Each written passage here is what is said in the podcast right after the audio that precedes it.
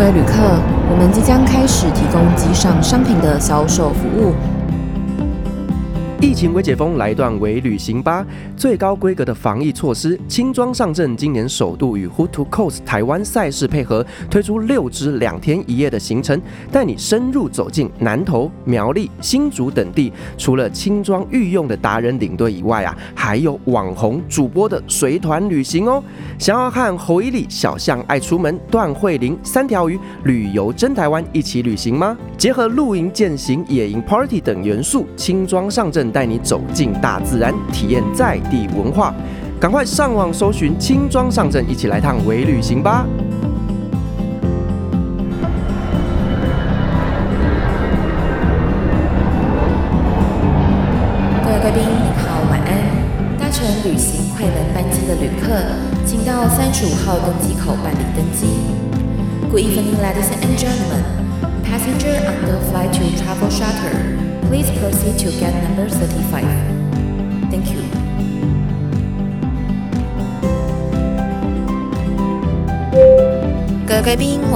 将起飞，请确实扣好系紧您的安全带。谢谢。Ladies and gentlemen, we are ready for takeoff. Please make sure that your seatbelt is fastened. Thank you.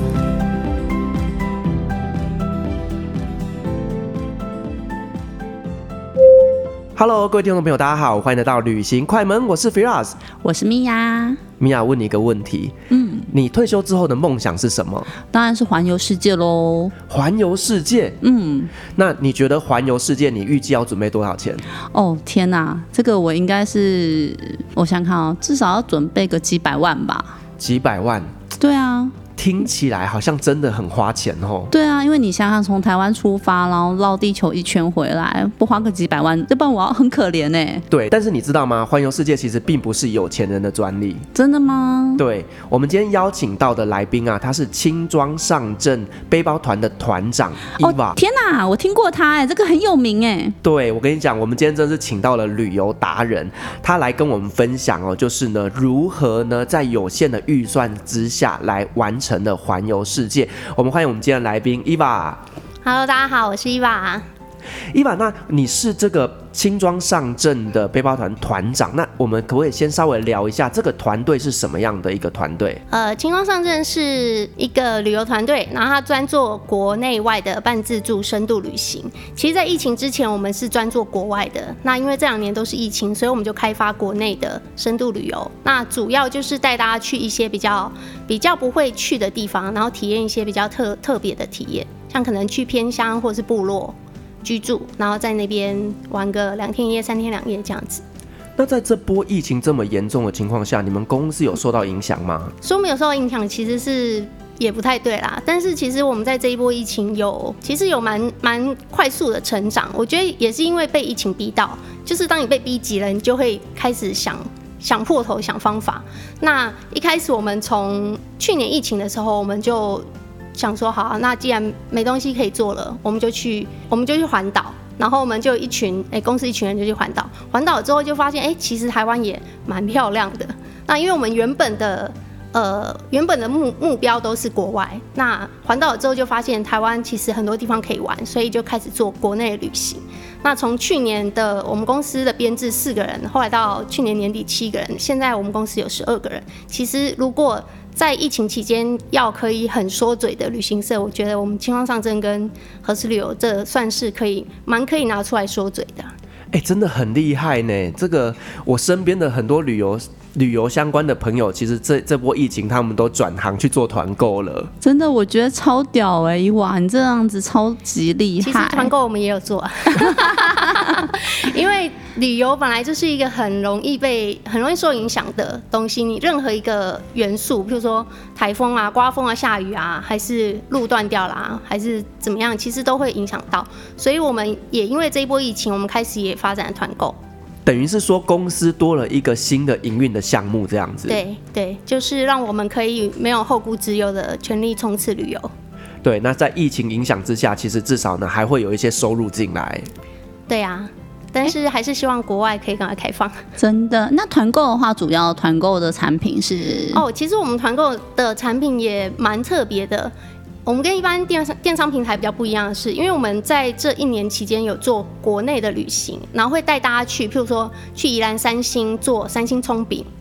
那我们在疫情的这一段时间，其实就五月中开始嘛，我们就开始还是会跟厂商保持联系，然后联系的过程之中就发现，哎，好像有一点有机可有有一点商机可以可以去发展，然后开始就是从可能卖地瓜，我们大部分都是呃小地方的小农产品，或者是我们以往有配合的厂商，像是三星葱油饼，或者是诶肉骨茶。那或者是我们本来就有在做的阿里山峰山的游程，那我们就卖阿里山的椒盐，对，都是一些比较特殊的产品，这样子。就是算台湾在地小农他们的一些相关的商品。对对对，其实让大家在没有办法出去的时候，他们也可以，呃，消费者可以买到这些地方的东西，然后这些小农他们也可以有一些微薄的收入。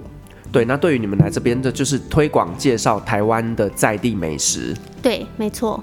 好，那我想问一下，就是呢，当初的你啊，为什么会开始去呃环游世界呢？这这件事情要讲到十二年前，要先讲一下历史故事。十岁的时候吗？很会讲话。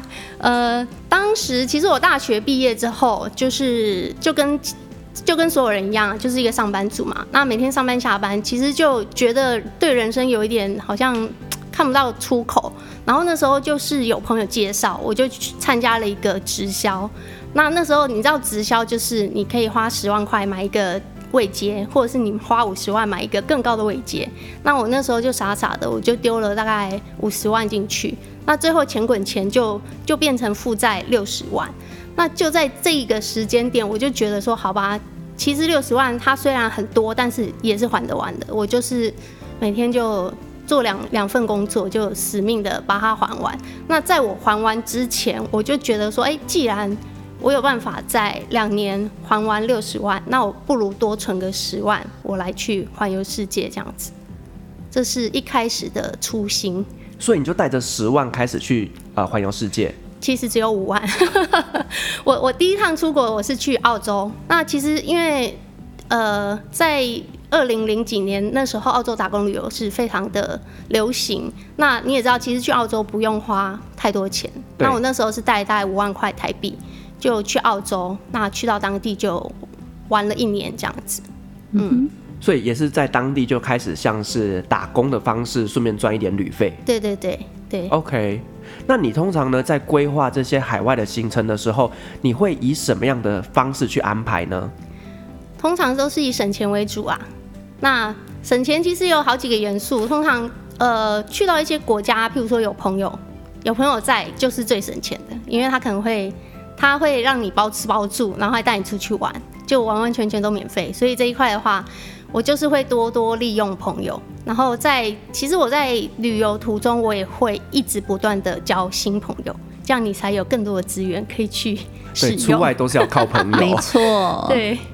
对，出外不只是靠朋友，还要吃朋友，还要住朋友。没错，包山包海靠朋友。对，所以朋友很重要。对，那我像我，其实我第一趟欧洲的旅行，我本来计划，因为我听说呃东欧非常的便宜，所以我一开始的计划是去东欧。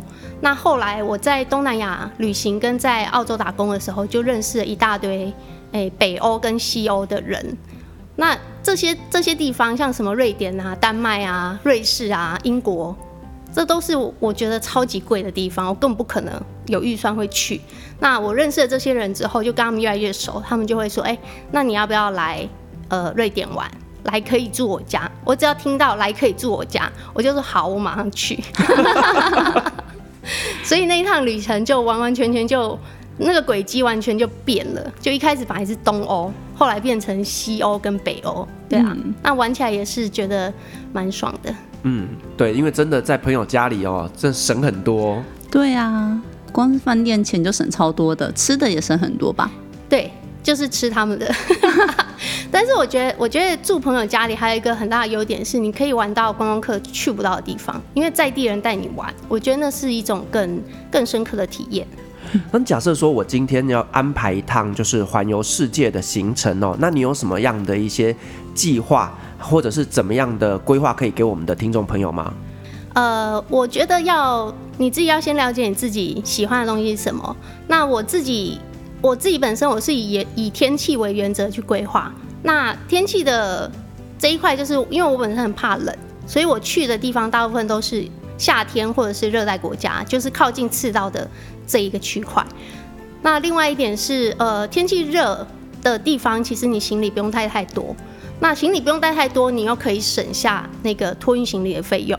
所以其实这件事情是环环相扣的。那我自己本身就是，呃，主要是用这个原则去做规划。也就是说呢，北半球在夏天的时候你就待在北半球，那南半球在夏天的时候你就待在南半球。对对对，没错。这样就不会被冷到。对，或者是就去东南亚国家，或者是赤道国家这样子。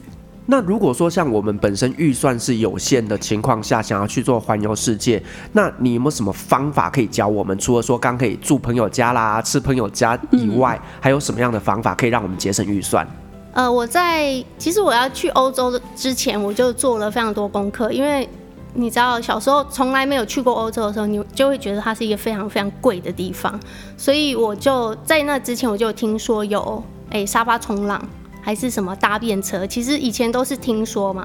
那当你就是当你手上预算真的很吃紧的时候，你就会把自己逼逼急了，你就会去做这些事情。那我那时候就申请了沙发冲浪的账号。那我第一趟去欧洲，我去了总共去了一百天，总共住朋友家加上沙发冲浪，大概就占了七十五天。那沙发冲浪也是不用钱的。那像。呃，搭便车也是不用钱的，所以我通常都是用这种方法，就是到四处各地那个骗吃骗喝。那个我比较好奇一下，什么是沙发冲浪啊？沙发冲浪的，哎、欸，沙发冲浪它现在有一个网站，那也有一个 app，、嗯、它其实主要就是住宿的交换。那像我们，我们是旅行者，你就可以在在上面去搜寻，譬如说，哎、欸，今天我去到。伊斯坦堡，你就搜搜寻伊斯坦堡，它就会出来可能两百个，嗯，两百个家你可以选择，那你就点进去选，看你要住谁家，然后你传讯息给他，他如果接受了，你就可以去。那需要什么样的东西？你刚刚说是交换嘛？那是什么东西？什么样的东西可以做交换呢？是帮忙做家事呢，还是去收割农场之类的？通常，呃，其实通常他们都不会要求你有任何的回报。那我自己的习惯是你。第一，你一定要陪他聊天，然后一定要让他带你出去玩，因为对他来讲，接待客人就是他想要做的事情。那我有时候会做菜给他们吃，其实我不太会做菜，我就会五道，但是每次就煮那其中一道。对，因为他们也没吃过。对，因为亚洲菜其实大家都蛮喜欢的。然后再来就是故事的分享，因为大部分这些人他可能是喜欢旅行的，但是他。因为时间的关系，他没有办法出国去旅行，所以他借由接待，诶、欸、沙发客的方式去了解这个世界。哇，这样感觉好特别哦。那这样子的话，你是怎么样去审核，就是安全性啊？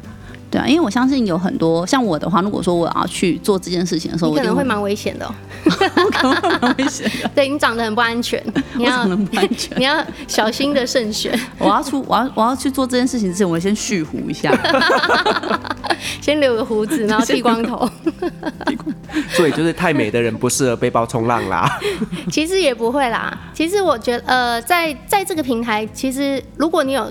呃，有有空的话可以上这个平台去看一下，它这个平台上面有非常完整的介绍，就是你个人的履历，然后你的兴趣，然后你希望来来住的人是什么样子的。譬如说你，你你希望大家可以哎互相分享交流故事，嗯、那这是一点。另外一点是在床位的安排，它其实也有非常明确的标示。譬如说你可能是自己有一间房间，或者是你就是住客厅的沙发，或者是房间里面有一个沙发，或者是。呃，跟跟这个沙发组一起睡，但是通常这个选项比较少。对我，我是完全不会选那个选项，就是听起来就很危险。对啊，一起睡耶。对，除非他很帅，对不对？对，没错。所以帅的就可以吗？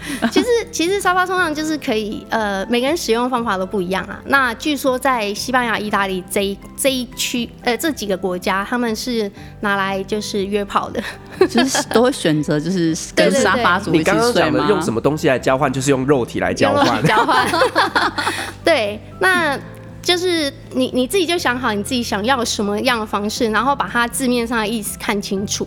因为这边这边我要分享一个小小的故事，是我朋友在西班牙的时候沙发冲浪，然后他就遇到了一个沙发主，邀请他，因为沙发冲浪你除了呃主动询问说我可不可以住你家，你还可以把你的行程写上去，让人家来邀请你。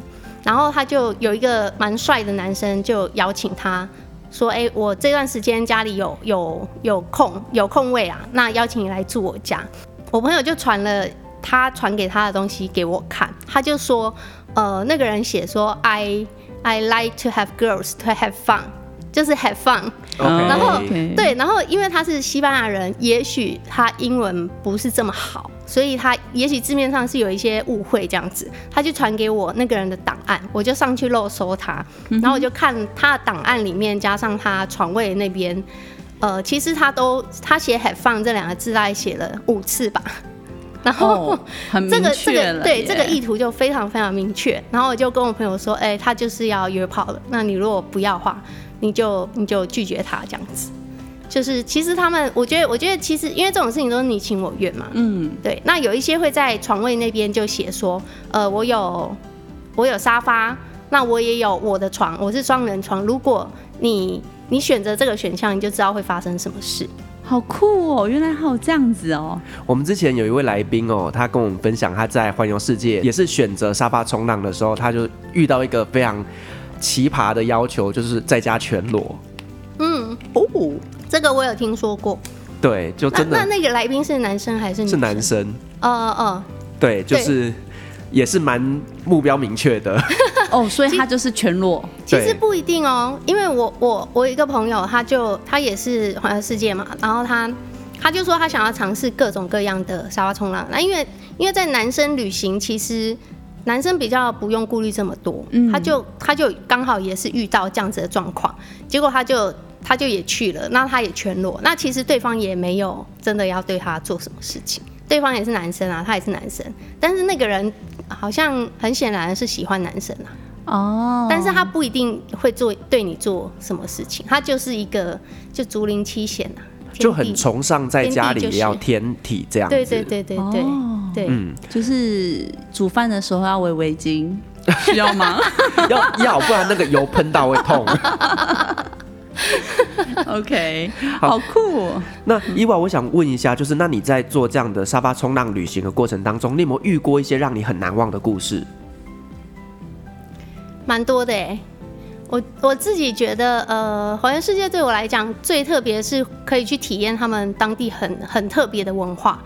然后我第一次去欧洲，就是去到英国的时候，我就约了几个英国朋友。那这这一件事情非常让我印象深刻，因为我们那天约下午五点碰面，然后我们大家想说，我们总共五个人嘛，大家想说，哎，约五点碰面，我自己觉得五点碰面不是应该去吃饭吗？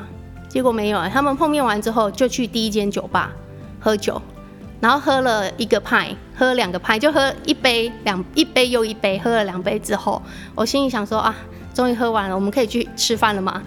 没有，他们又去第二间酒吧，又喝了一杯又一杯，然后再来又去第三间酒吧，等到喝喝到第四间酒吧，我自己已经觉得。我我我自己就觉得说哦，他们感觉就是没有要吃饭。其实，因为你知道，台湾人，我觉得华人对于吃饭这件事情是很很重视的。时间到了就是要做的事。对，肚子很饿哎。然后我们那天就是一直喝到第六间。那我记得那时候已经晚上半夜三点了。就喝完了之后，他们就说：“嗯，走吧，我们去吃饭。”半夜三点才吃饭，我整个超傻眼的。然后他们英英国其实酒吧去完酒吧吃的东西就是很油腻的那种那种，像是卡巴炸鱼啊，呃，对，炸鱼啊，炸鱼薯条，或是卡巴那种中东卷饼啊，嗯、或者是麦当劳、肯德基这种很油腻的东西。所以那一次就是让我觉得蛮特别的。那这些沙发主啊，有没有遇过让你呢，就是特别难忘的呢？沙发主，呃，其实我在沙发冲浪里面就有交到蛮多很特别的好朋友。那其中有一位是克罗埃西亚的老 V，我都叫老 V。那一开始他他就邀请我去去他家住在他他住在克罗埃西亚的一个小诶、一个第二二线城市，有点像高雄的那种那种地方。然后我去他家大概住了四天左右吧。嗯，那那个时候其实我们通常旅行用的就是脸书联系嘛。然后我离开之前我就说，哎、欸，那我们加个脸书吧。他就说我不用脸书，我就想说你不用脸书，那我们要怎么联络？他就说可以写 email。我说，email 我总不会写一行字吧？他说，你为什么不能写一行字？然后就从此就开启了我们的友谊哦。然后我从呃，那应该是二零一一三年，从那时候开始，就是偶尔我写 email 给他，偶尔他回我 email 这样子。那前前后后我也去克罗埃西亚住了四次，最后一次我还在他家住了三个礼拜，就等于就整个就当自己家了。那。这这一位是我觉得非常非常特别的朋友。那他现在，他跟他从第一次他单身，那第二次他结婚，第三次结婚还生了小孩，然后到现在，他现在是跟老婆小孩举家，他们搬到中国去住，他们就去教中文这样子。所以我们一直一直都有都有着联系啊，我就觉得蛮蛮特别的，因为就是本来是网络上的一个陌生人，嗯，然后你从开始。交流，然后到现在变成很好很好的朋友，我觉得这个非常的有趣。哇，你见证了他的整个人生，对，完全是哎。那你在旅游的过程当中，可不可以跟我们分享几个呢，让你特别难忘的故事？呃，我还有一次在法国跟前男友，对，前男友就不太想提起的前男友，就是一起动手改造了一个。露营车，然后开着那一台车环游，哎，环法这样子，这个我也觉得蛮特别，因为我自己我自己本身很喜欢做手工，嗯，然后他那时候到法国，他就说我想要买一台箱型车，那我们一起来动手改造，把它变成露营车。然后在法国，其实他们有非常有有一块有一个区块的人都是很很嬉皮啦，他们就是不想反社会，他们不想要正常的工作，然后不想要住。住在一个有地址的地方，所以其实他们这种，他们就真的住在露营车里面。嗯哼。然后有一些人是有正常工作，他就开着露营车就去上班，然后晚上就再开到合体，就睡在合体边这样子。哇，听起来真的是，就是自己做手工的故事，其实都是最难忘的，因为那个就是从零到有。对，我觉得那是一个一个梦想的诞生啊。对，但但是。其实，在我们做露营车的过程中，我们就发生了很多意见不合的状况，所以，所以其实，在旅旅行的过程并不是这么顺利的，就是我们常吵架。然后后来，我们也就是一气之下，我就我就离离开法国，我就回来了。但是，我觉得这一段这一段过程，就是通常我们也不会有这样的机会。你说在在国外，然后自己坐一台露营车，然后你还开着这一台露营车去。就是有点漂漂泊世界的那种感觉，我觉得那是非常非常非常棒的，非常有壮游的画面。然后呢，一边开车一边吵架，对，不下车，完全就是啊！你不是说那里有水吗？我就没有啊。好，那伊娃，我想问一下，那你去过这么多个国家里面，那你最喜欢的是哪一个国家？以及你觉得你大概这辈子不会再去的国家？这个问题，最喜欢去的国家是。瓜地马拉首选绝对是瓜地马拉。那我是在一六年去到瓜地马拉，我去那边一开始只是因为瓜地马拉学西语非常的便宜，所以我就决定待在那边学西语。那后来后来就在那边住了大概四个月。那这几年前前后后也去了两三次，我就觉得就是那边有一种很呃很很很舒服的氛围。让你觉得住在那边很很很自在这样子，所以这这个这个是我蛮推荐去的一个国家，这样子。是，那那边有什么样的故事会让你一直想要再回去呢？呃，我觉我觉得其实拉丁美洲人他们的他们对生活的想法蛮不一样的。像我觉得在台湾大家都会很认真的工作，然后做一件事情，你可能会把目的性看得比较重。譬如说，我今天读书，我就是为了考试考很高分。那我今天做业绩，我今天找这个客人聊天，我就是为了要从他身上得到业绩之类的。那我觉得我在拉丁美洲感受到的是，他们是比较单纯的在享受生活。那我记得印象非常非常深刻的是，我在当地有认识一个乐团的团长，我们平常就会就是跟他聊天啊，他就说他玩玩乐器是他的梦想，所以他就是在几年前他自己开始学吉他，然后就弄了自己的一个乐团。那他现在的生活就是每天就是在乐团驻唱啊，哎，在酒吧驻唱，然后或者是有一些音乐季，他就会去演出这样子。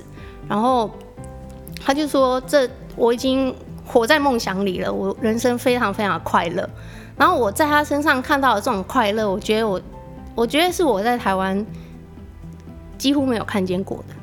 对，那其实我觉得就是对生活的满足。嗯，对。其实台湾人呢，很多都是为了工作而工作。可是其实，在很多的国家，他们是为了生活而去工作，因为呢，生活品质过得好才是最重要的。对对，我觉得就是在那边有蛮蛮大的冲击啊。因为像这种玩音乐的，我自己都觉得说，其实你根本也没赚多少钱吧？那你凭什么这么快乐？哎、欸，不要这样说哦！你看，其实我们很多的音乐家都很有钱哦。对啊，但是他是真的没什么钱的，因为我我哎、欸，我都知道他的收入来源。那我我也知道他其实就真的没什么钱。嗯，但是我我觉得我对于那样子的呃不奢求的的感觉是蛮蛮羡慕的啦。是，因为我自己真的还是没有办法做到。搞不好他股票赚很多钱，真的。哦，没有，我跟你讲，就是拉丁美洲的网络啊是非常非常不方便的，甚至哦，我一开始到拉丁呃一一开始到瓜地马拉的时候，我发现它的邮政系统瘫痪，然后我非常非常的惊讶，因为我去到世界各国我都会寄明信片，然后到瓜地马拉我就要找邮局，我连续三天去了，我确定那就是邮局的地址，但是我就是找不到他。那后来我我大概问了十个人之后，他们就跟我说：“哦，邮局罢工。”因为他们讲西班牙语，我其实也听不太懂。然后我后来才发现，哦，他们说今天不营业，明天不营业，永远也不营业了。我现在想说是什么什么意思？怎么会有一个国家邮政系统是瘫痪的？我觉得我我我无法理解，也无法想象。然后我把这件事情跟我朋友分享，因为我，朋友他们都会固定收到我的明信片。他们就觉得说，哎、欸，怎么那么久没收到？那刚好我那阵子又在那边待了快半年，然后对我就说，哦，因为这个国家没有邮局，他们就说你是唬我的吧？我就怎么可能会没有邮局呢？对，然后他们我就观察他们的生活，他们也没有在网络购物，然后他们也就是没有邮局这件事情对他们来讲是没有影响的。那是二零一六年哦，后来一七年，后来我一九年又再回去。依旧没有恢复哎，我觉得还是到现在还是觉得蛮神奇的。这真的永远都不营业了，我不知道。这个我真的觉得很好奇。你刚刚有提到就是他们的呃网络是不好的，嗯，然后再来就是他们又没有这个邮政系统，嗯，那他们到底怎么去联络？怎么寄信啊？这些都没有办法。他们就不寄信，不寄信，然后也没有网络，就真的单纯用打电话的方式。呃，网络还是会有，但是他们没有常常在使用。就是像我们用 Line，他们是用 WhatsApp，嗯，但是他们使用的频率其实没那么高。那脸书也会用，但是频率也没那么高。我觉得他们是蛮专注在自己的生活上面。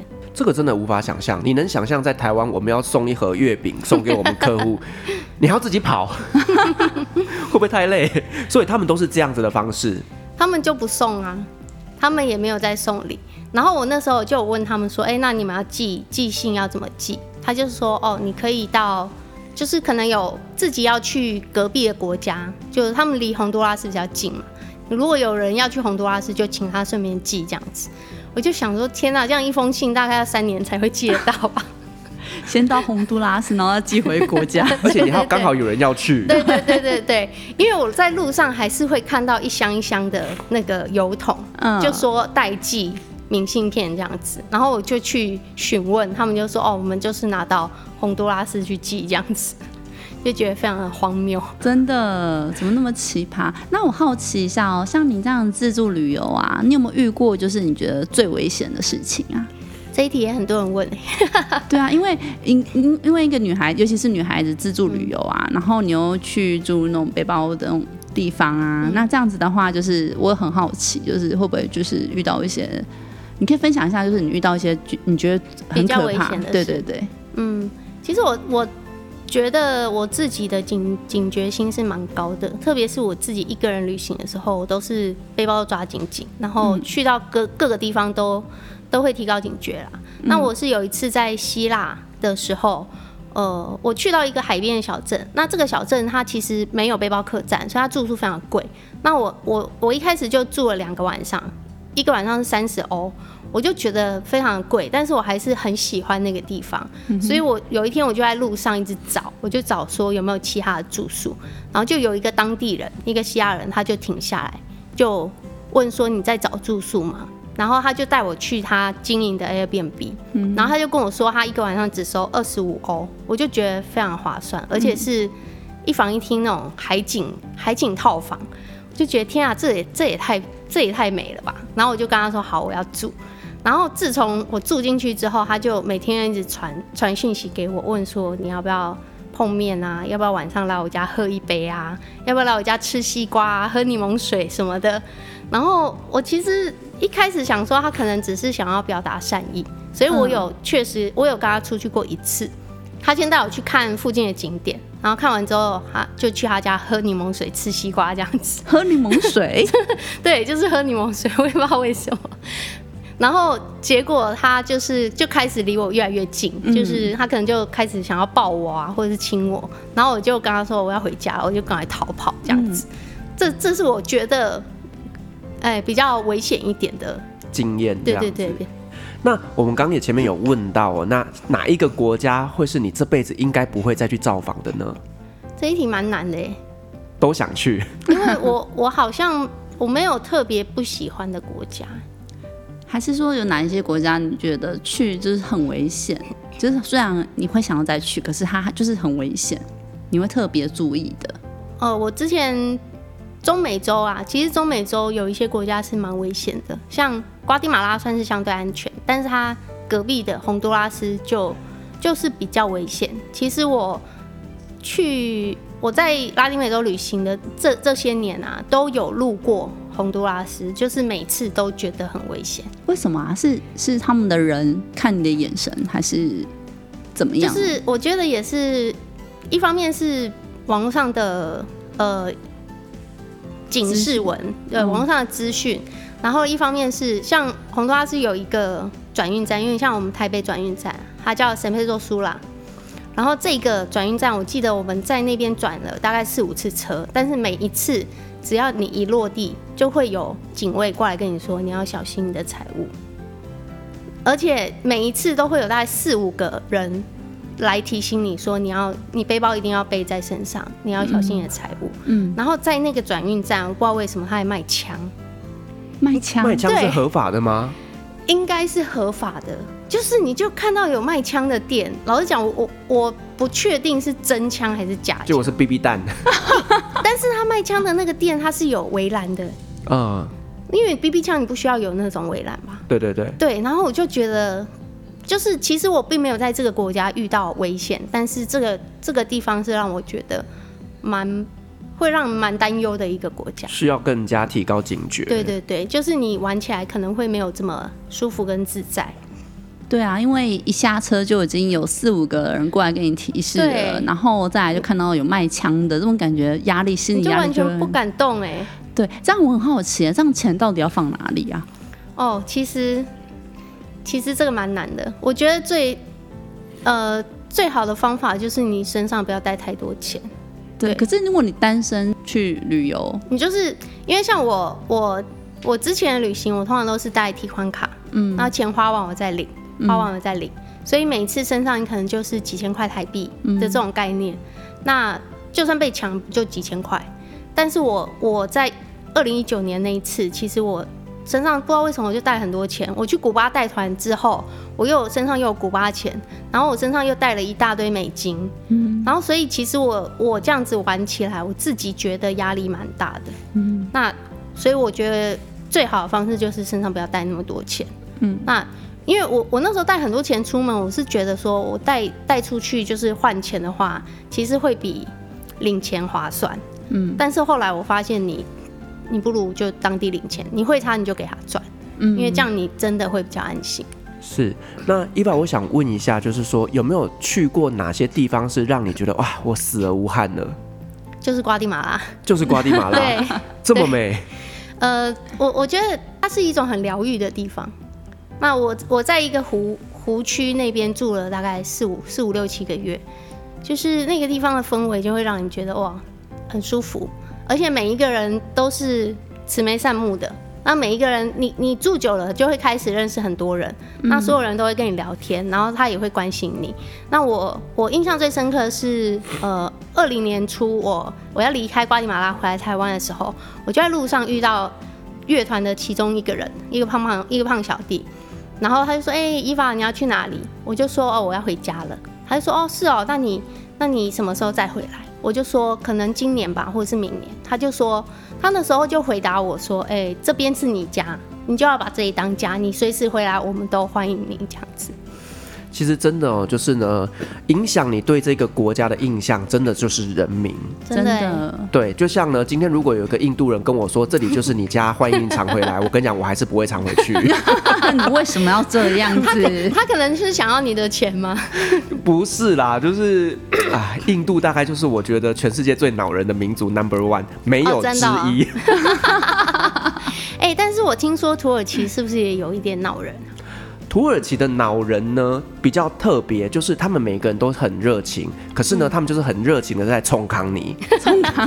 那印度不也是吗？不是，但是你知道土耳其是那种帮倒忙的老人，嗯嗯、但是就是印度那种就真的是会让人家生气的恼人。印度是要骗你的那种。呃，如果讲骗术的话，是埃及啦。对，埃及一山还有一山高。对，就是埃及是那种呃骗术，可是他们会认为就骗术是一种呃我在跟你讨价还价。嗯，那我我赚到你的钱，但我没有去伤害你，或者是我也没做伤天害理的事情。可是印度的话呢，就是可能会。天气又很热，然后你走在路上，就有一群人跟你说 “brother brother”，那我就心想，我妈没有生印度小孩。对，所以所以对你来讲，印度就是你。不会再去的国家会啦，但是还是但是会很很恼人。就是我去印度，它就不是一个让我非常放松的一个旅游过程。嗯嗯、就是我我可能去的时候，我的设定就不是我要去 relax 的。嗯。但如果说我今天想要说哦，我要回家的那种放松，那就是去土耳其啊。嗯、对。那或者是我想要是真的放自己一个礼拜的假，我可能就去呃海岛旅行这样子。对对对。但是我自己的话呢，对于印度的。呃，好，就是比较觉得恼人一些些这样子。那你去拉丁美洲，下次可以尝试看看，挑战看看。我我非常想要去拉丁美洲，因为其实，在旅行快门我们也做了很多呃拉丁美洲的主题。那其实我觉得整体下来，呃，我这边的感觉是说，呃，拉丁美洲呢，好像治安相对比较不稳定一些，可是呢，哦，非常差，是不是？对。对，但是人民是热情的，嗯，对，那所以说我其实一直很希望说，哎，这波疫情之后，我也想要去拉丁美洲那边走走。呃，伊娃，我想问一下，就是说你呢，在这整个的穷游的过程当中啊，有没有什么故事是呃，你曾经因为为了节省预算，可是最后呢，却得到一个意外的收获？哦，我在我在去欧洲之前有去柬埔寨打工，那。其实最最刚刚最开始有讲到，我旅行就是用天气去做规划。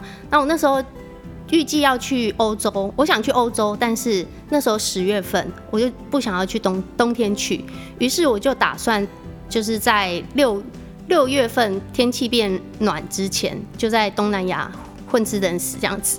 然后当时就意外得到一个消息说，哎，你可以去当志工，然后好像不怎么花钱，那你又可以在当地就是。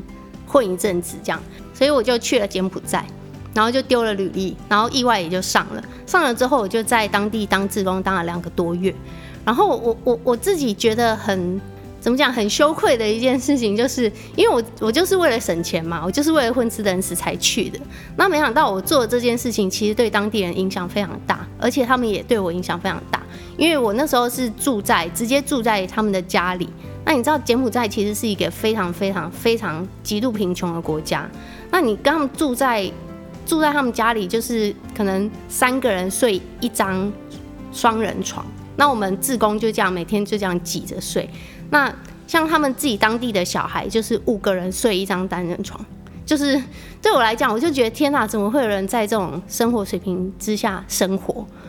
而且我们去当志工，他们其实都把我们当贵宾在在接待。对对对，在接待，在跟我们相处这样子。那我我我们当志工是教英文，但是老实讲，我觉得我们对他们的影响是让他们看见这个世界有不一样的的出口了。因为在柬埔寨，其实那个时候。大部分人，呃，男生长大就是当嘟嘟车司机，女生长大就是当妓女，他们没有别的工作。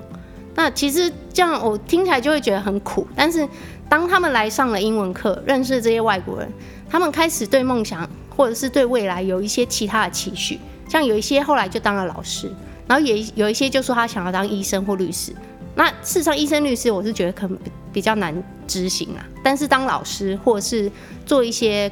呃，比较正常的工作对他们来讲就是一个可以到达的目标，这样子。我觉得这个是对我有非常大的影响。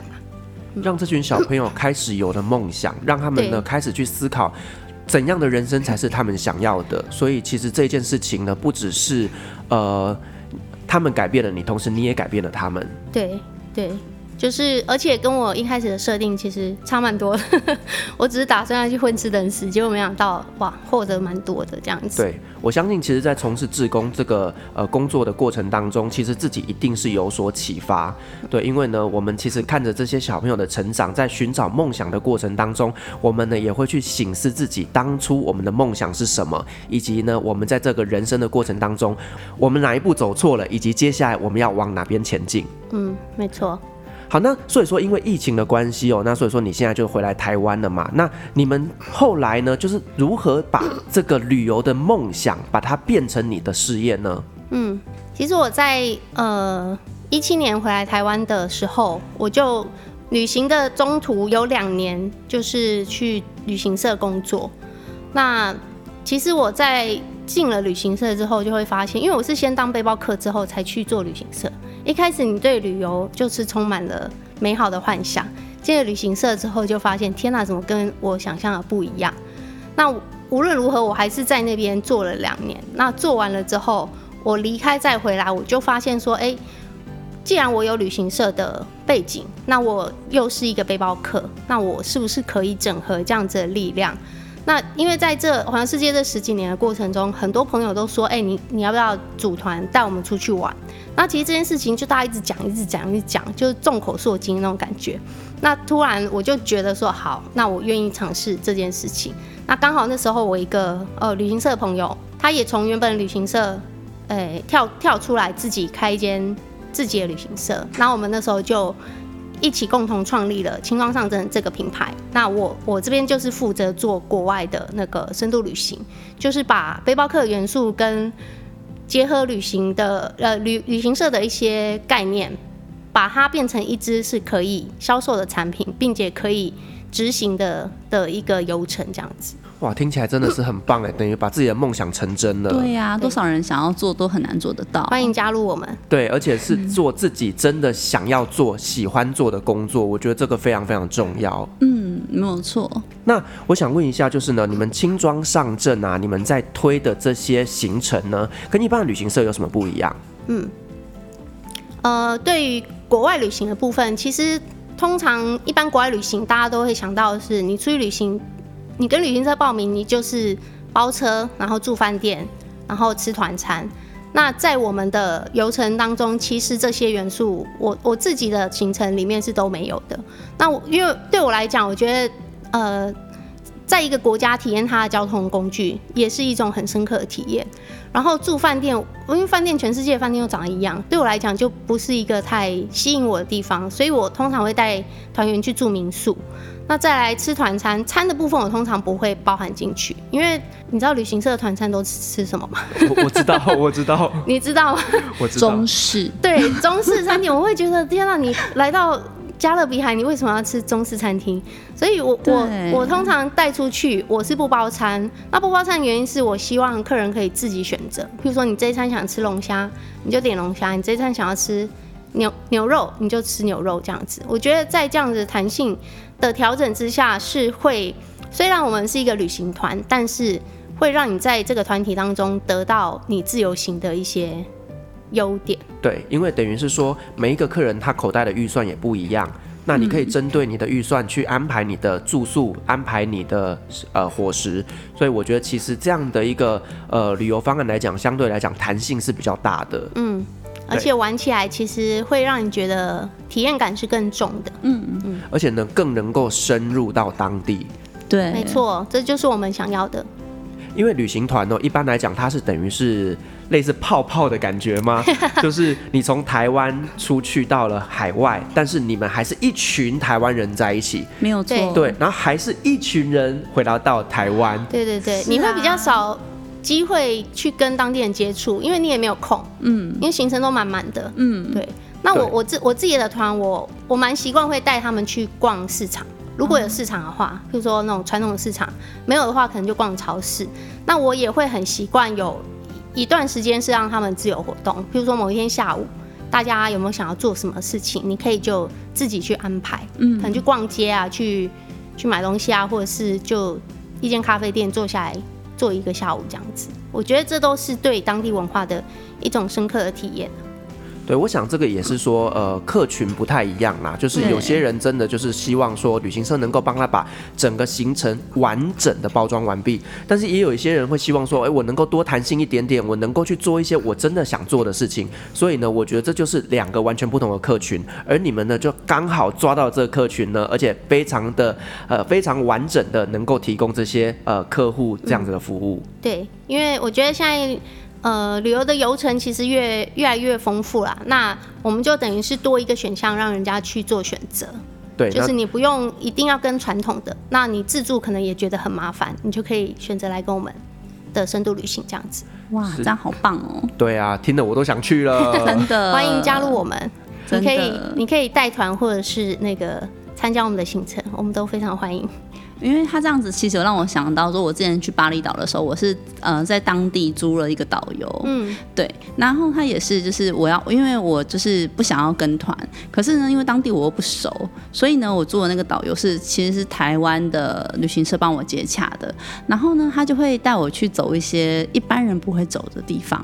对，旅行社不会、欸、对，然后呢，吃的东西呢也绝对不会是中餐，因为因为我刚刚有说，我不要吃中餐，对，然后他就说好，那你确定哦？我说对，确定。然后他所以他带我去吃的都是他们当地人真的在吃路边摊啊什么之类的，对，那我都觉得那种感觉很棒。然后我其实之前也一直在找说，哎，台湾有没有这样子的一个旅行社啊？原来嗯，就在眼前，就在眼前出现了，真的好期待，赶快。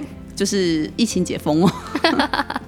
好，所以说呢，各位听众朋友，如果说呢，等疫情解封之后，你有想要这样半自助的旅游体验的话呢，那也可以来找轻装上阵，我相信他们一定呢能够推荐你很棒的行程。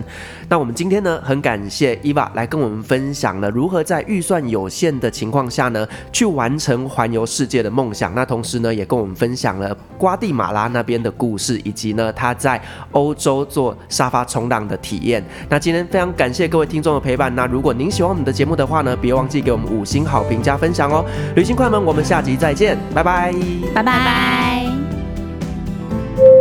各位贵宾，我们的班机已经抵达，感谢您今天的搭乘。旅行快门每周三、周五与您在空中相会，祝您有个美好的夜晚，晚安。